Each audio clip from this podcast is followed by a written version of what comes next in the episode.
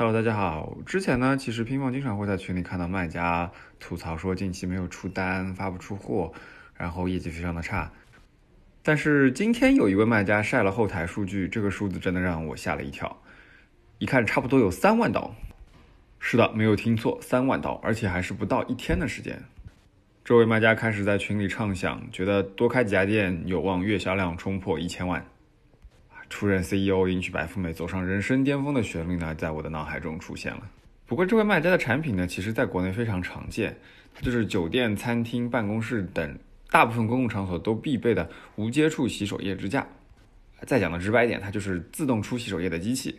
四天时间，BSR 排名从四十八万一路杀进了七万名，最新的 BSR 排名已经来到了一万九千八百多名了，而且利润之高让人害怕。更重要的是，只有一位卖家在卖。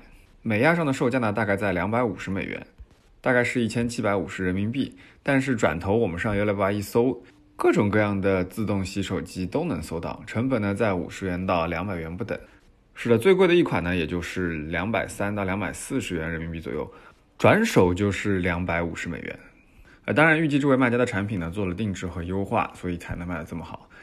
我们再看另一款产品，嗯，二零零七年上架的有接触洗手液支架。